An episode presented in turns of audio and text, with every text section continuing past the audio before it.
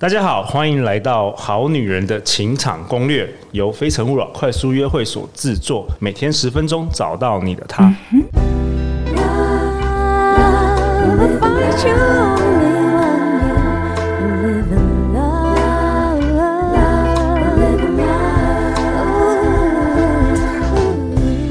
大家好，我是你们的主持人陆队长。相信爱情，所以让我们在这里相聚，在爱情里成为更好的自己，遇见你的理想型。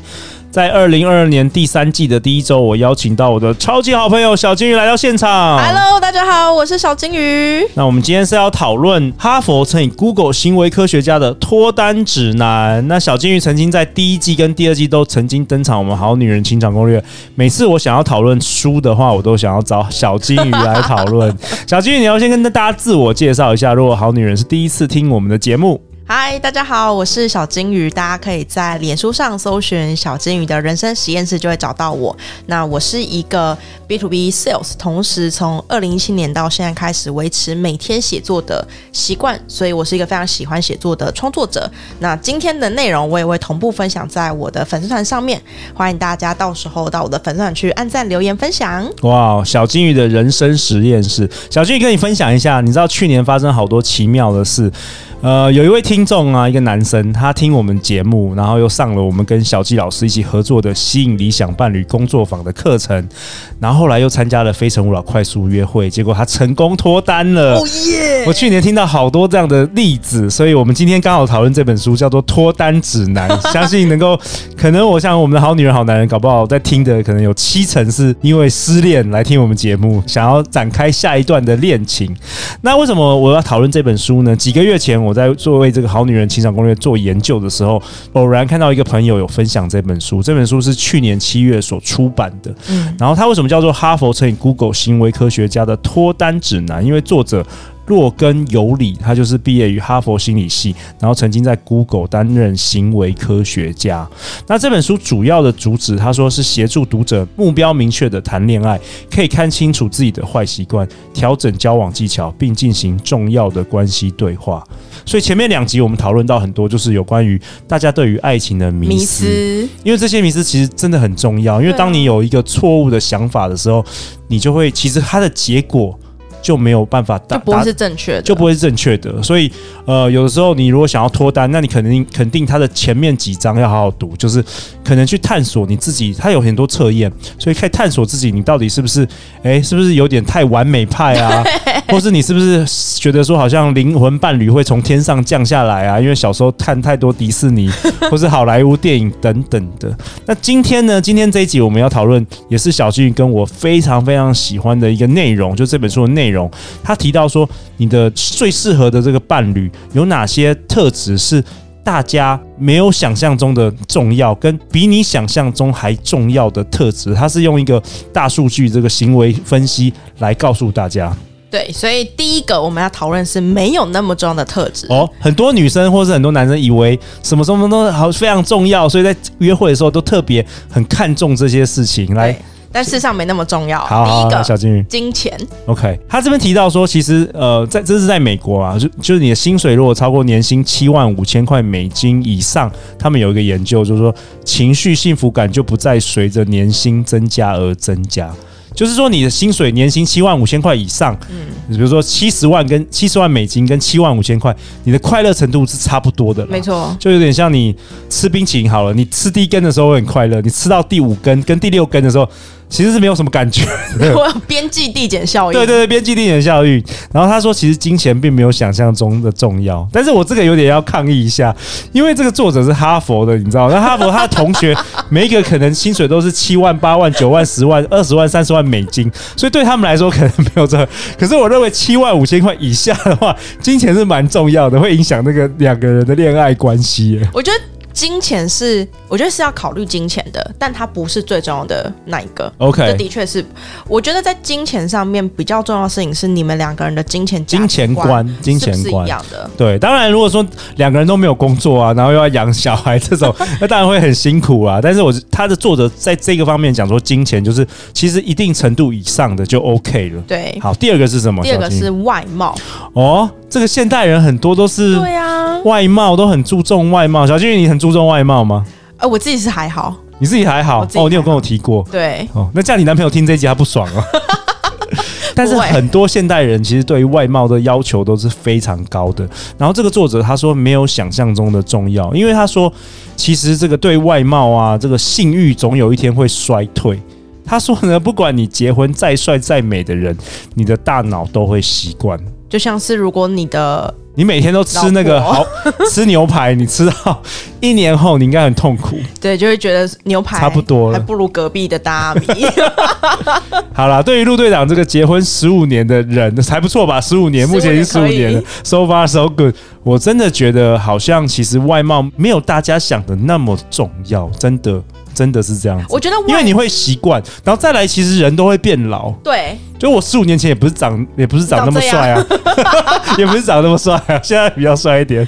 我觉得比起帅，约会的时候比较重要应该是干净这个特质。Oh, okay. 对，打扮的打扮的有条有理。对，所以他说外貌其实没有大家想象，只是这些都大数据，他做行为科学研究。好，第三个是个性相似，对，没有想象中的重要。小金鱼，你觉得呢？其实我觉得是哎、欸，因为你想想看，我这么聒噪，我如果再找一个 也很聒噪的人，那我们两个谁要听谁讲话？对，陆队长我也同意哦。我去年前年，反正这几年来，好像凑合了至少应该有一百对以上的交往，就在我们活动当中，或是我帮助朋友，我发现个性相似的都不会，都不会在一起，都不会，因为没有化学反应，就是没有没有，就是要相吸。应该说，这在恋爱上就是另外一方太可预测性。太跟你太像了，太像了。你的你知道他下一步就是会传讯息给你，就是会买这个咖啡给你的时候，你就没有这种 surprise。真的。然后像小俊跟我都很喜欢讲话，然后我们就也只能变成兄妹这样子。我发觉陆队很喜欢讲话，我发觉我遇到爱讲话的女生，我也完全没有互相的吸引的感觉，太像了。但是我遇到安静的女生，我就觉得哇，真的很有吸引，好想要探索。真的真的。然后这个作者他也是建议说，找一个互补哦，这是行为科学家个性互补的。我也发现，至少我认识的对呃伴侣大概七成以上，他们的个性是互补的。我最近有一个朋友，非常好朋友，他们结婚也是，就是女生是一个非常非常容易担心任何事情的，天生就担心派。对，她的老公就是一个超级 chill 的人，真的。那、哦、这样才互补。对这件事情才可以让我朋友没有那么担心，因为如果你两个人都一直很担心的话，哇，那是生活太焦虑了。对啊。OK，然后第四个，他说没有想象中那么重要的是共同兴趣。其实这一集这个关于这个主题，我们去年有找张望行老师有来讨论过。哦，哦，那时候他就觉得说。呃，他觉得说共同兴趣，他个我记得他那时候结论是我跟他都觉得共同兴趣其实没有我们想象中的那么重要，嗯，就是但是彼此尊重跟给予空间这个比较重要。没错，这件事情也是。你也是这样觉得吗？我也我也是这样觉得，尤尤其是像例如说像我男朋友非常喜欢旅行，他是一个。我们现在录音的时候是十二月，他已经把明年三月的那个行程就在刚刚已经安排好了，okay. 就饭店订好了，公车什么都订好了那一种人。OK，这种就是他的兴趣，可是这个不是我的兴趣，所以我能做的事情就是给他空间去表现，然后配合他旅行。Okay. 对，这个作者建议就是说，别担心对方的兴趣和你不同。他说，只要互相给予空间和自由，各自探索自己的兴趣，双方就能够享受不同的活动。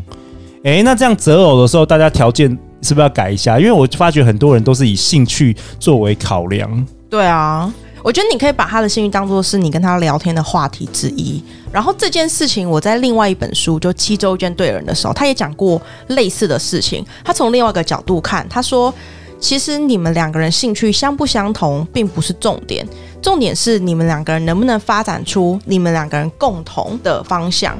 也就是说，例如说，一个喜欢旅行，一个喜欢写作，好，那你们两个可以把这两个结合起来。比如说，旅行的时候，你同时把这个旅行内容拿来写写作，对，这时候这两件事情就变成是同一件事事情，对。那你们两个就不会觉得你们两个人的兴趣是不同的，对对。他觉得这个方向其实也是情人在培养。专属的默契的时候，可以来做的事情。OK，好，所以这四点：金钱、外貌、个性相似跟共同兴趣。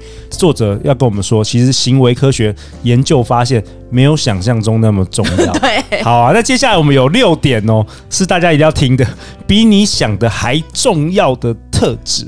第一点是情绪稳定而且心地善良的人。哎、欸，真的哎，这个很重要啊，对于长期关系而言，对情绪稳定跟心地善良。然后这个作者有说，怎么样去发现说他到底是不是情绪稳定或是心地善良的人？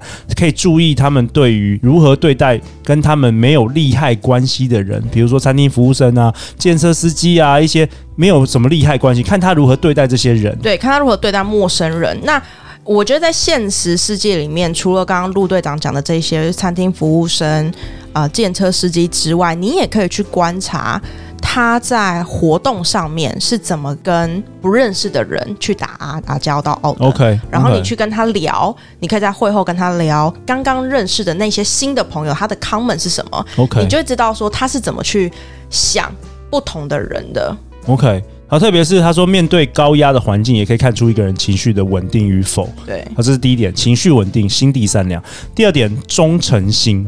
忠诚心这件事情在感情中很重要。我特别喜欢这本书中讲如何如何。确认他有忠诚心，嗯，就是你看看他是否有来自他不同人生阶段的朋友，对，看他是否有来自不同人生不同阶段的朋友。我觉得这个主意不错哎、欸，像陆队长的朋友，真的从什么小学到现在都还有，真的还有认识，真的。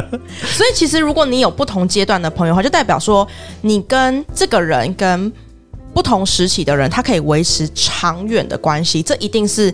他有一个很棒的，相较于比较忠诚这样，对，所以你可以去问问看，他说，哎，那你有没有国小最好的朋友啊？哎，那你跟你大学的同学还有在联络吗？这些比较就是用这种问题来聊天，其实你蛮可以知道忠诚度这件事情怎么样。OK，那第三个是成长性思维。OK，成长性思维他所讲的事情是，很多人在遇到问题的时候，他可能会退缩，但是有一部分人他在遇到问题的时候，他其实上是去思考你他如何去做出改变来得到。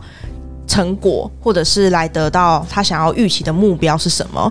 所以作者认为说，在人生这么长的岁月里面，你可能跟这个人在一起，结了婚之后还要长跑三十年。对。这时候你非常需要是你们两个可以一起去克服困难，因此你需要另外一半，同时也是成长型思维的人。OK，而不是僵固，好像僵化，好像我们人就是这样子不成长了，对，对对，或者是等待你去解决问题。Okay 这个也是蛮麻烦的。OK，所以第三个是成长性思维，第四个是我觉得也蛮重要的，能引发你更好的一面。最近陆队长也是有收到一些我们的好女人的听众来信，就是他会，就是有有些人会怀疑，就是你跟另外一半，虽然另外一半是你好崇拜的人，但是你跟他在一起，其实没有引发你更好的一面，你变得更容易猜疑，更更担心，更自卑，因为然后可能对方常常骂你，你又觉得更自己更自卑。其实我自己有一个前男友就是这样子、欸，哎，真的，我在他跟他在一起的时候，他不断的去。要求我的身材。哦，我现在往回看，嗯，他那是我那时候的身材，已经是我历年来最好的身材了。OK，所以他不断的要求你，不断的要求，而且他是直白的，就是你身体的任何一个部位，他都可以不开心。哦，然后。他远行回来，就是说他去美国出差回来的第一句话就跟你讲说：“你腿还这么粗，你到底这礼拜有没有去运动啊？”哇，所以他其实是没有办法引发你更好的一面。所以你跟他，所以即便他条件再好，你跟他相处起来你不快乐，就不会快乐。而且问题是我那时候已经是我条件最好的时候了，我都已经很努力，你要怎样？对呀，我很努力了。OK OK，那第五个是处理争执的能力。对，他说处理争执的能力这件事情，如果你想要去看的话。你的重点是在于处理，而不是说因为你害怕争执，所以你就直接避免掉争执，你就不去表达你的意见，你也让他不要表达他的意意见。OK，重点不是没有吵架，是你如何处理这个争执跟吵架的能力。对，所以我觉得这件事情回归到是你们两个人有没有一个共同处理争执的一个默契。例如说，你若是一个很讨厌甩门就走的人，那他是不是一个会刻意做出这件事情的人？有时候这种两个人必须互相搭配，否则你会容易在这种争执、情绪低落的时候，特别感到没有安全感。是，这会把你过去所建立的感情基础一分一分的扣下来。嗯。所以我觉得这是一个长期的关系。OK，好啊。那最后一个是第六个，共同做出困难选择的能力。这个我也觉得很重要啊，因为人生中很长，有很多需要做一起做出一些困难的选择。然后他说：“你怎么观察这个能力啊？”我觉得他书中提到就是说，比如说呃，去旅行。对，去旅行，我就是之前我们节目有讨论过，就是情侣啊，或者是什么，你要迈入长期关系，最好一起去出国，或者是去一个长途的旅行。对，因为旅行中常常会发生一些可能意外的事情，比如说车辆故障、行李不见等等的，那你就可以看看对方怎么样可以做出这个困难选择呢？你能不能跟你一起来讨论，一起做出这些困难选择？哎、欸，我我之前跟我男朋友旅行就发生过这件事情，就是我们两个去搭公车。就在公车要到的前十分钟，我们发现我们的行李遗落在游客中心。哇哦！所以他就在这十分钟之内。二话不说，直接跑去拿那个行李，然后再跑回来，然后公车刚刚好到。嗯，这件事情让我印象深刻，原因是因为大部分的人在遇到这件事情的时候，他的下意识去责怪对方。对啊，你为什么没有提醒我啊？你你为什么没有拿啊？这个，但他不是，他就第一句话是问说，公车还有多久会会来？好，那那我现在二话不说，我就我就直接跑过去拿。所以我觉得这个其实，呃，处理。就是困难的这个问题，不是说真的是一个人生很 tough 的选择，而是在那个当下其实是很紧急的。你跟你的另外一半有没有办法共同把它完成？对，好啊。那陆长为本集下一个结论。从关系科学可以得知，有哪些要素能够建立稳定的长期关系？请寻找人生伴侣，值得信任、可靠且愿意与你长期交往的人。请不要寻找短期伴侣，短期伴侣相处起来可能很有趣，但长期相处后会令你失望的人哦。所以我今天跟小金鱼提到说，我们讨论到。没有想象中重要的伴侣特质，以及比你想象中还重要的特质，希望可以给好女人、好男人更多更多的启发跟学习哦。那大家去哪里找到你，小金鱼？大家可以在 Facebook 上搜寻“小金鱼的人生实验室”。小金鱼的人生实验室。那小金鱼也帮我们写了一篇有关于第二季的精选集数的一些内容的文章。如果你第二季实在太多集，超过两百五十集，不知道从哪里开始听，可以先从这个这篇文章的精选集数开始听哦。每周一到周五晚上十点，《好女人的情场攻略》准时与你约会哦。相信爱情，就会遇见爱情。好女人情场攻略。我们明天见，拜拜，拜拜。